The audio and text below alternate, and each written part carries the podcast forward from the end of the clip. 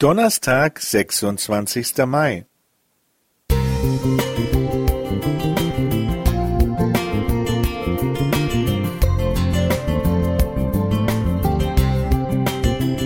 Ein kleiner Lichtblick für den Tag.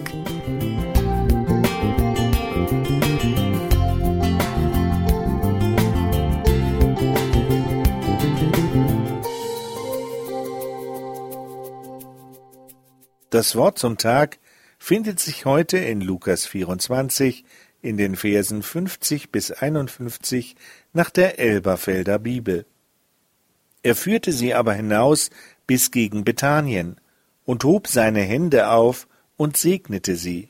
Und es geschah, während er sie segnete, schied er von ihnen und wurde hinaufgetragen in den Himmel. Heute feiern die Christen 40 Tage nach Ostern Christi Himmelfahrt. Was wäre eigentlich gewesen, wenn es Christi Himmelfahrt nicht gegeben hätte? Mit dieser zugegebenermaßen nicht ganz einfachen Frage kann man irritieren.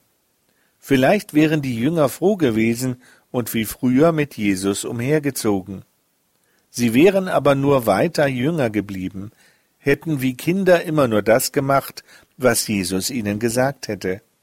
Dann wäre Jesus vielleicht mit ihnen alt geworden und irgendwann doch noch auf ganz natürlichem Wege gestorben. Oder war Jesus nach Ostern sowieso nur etwas wie ein Geist und konnte nicht ewig auf der Erde bleiben? Diese Behauptung lässt sich mit der Bibel nicht belegen. Schließlich zeigte sich der auferstandene Jesus in menschlicher Gestalt. Er war von der Kreuzigung gezeichnet. Er konnte essen, er konnte trinken, das Brot brechen, sich berühren lassen, die Schrift auslegen und mit den Seinen in vertrauter Weise reden. Es stimmt, er war auch anders, nicht mehr so ganz den Gesetzen von Zeit und Raum unterworfen, weil er eben nicht mehr sofort erkannt wurde. Doch schreibt Paulus später, dass über 500 Menschen Jesus als den Auferstandenen erlebt hatten und ihn bezeugten. So stimmt es, dass Jesus sich durch seine Himmelfahrt zunächst von den Seinen entfernt hat, aber er hat gleichzeitig versprochen, in Johannes 14, den Versen 2 bis 3, nach der Hoffnung für alle, ich gehe hin, um dort alles für euch vorzubereiten.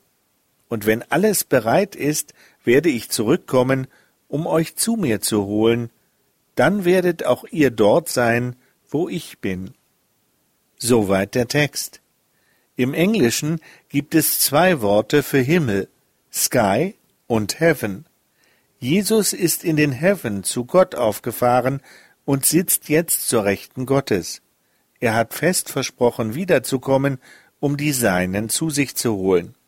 Mit dem Volk Israel warten wir auf einen neuen Himmel und eine neue Erde. Für uns als Christen kommt der, den wir zur Himmelfahrt gehen lassen mussten, am Ende der Zeit wieder. Bis dahin treten wir für uns und andere dafür ein, dass Gottes Himmel schon längst offen steht, dass Gottes Reich bereits da ist, wenn wir uns davon berühren lassen. Gerhard Mellert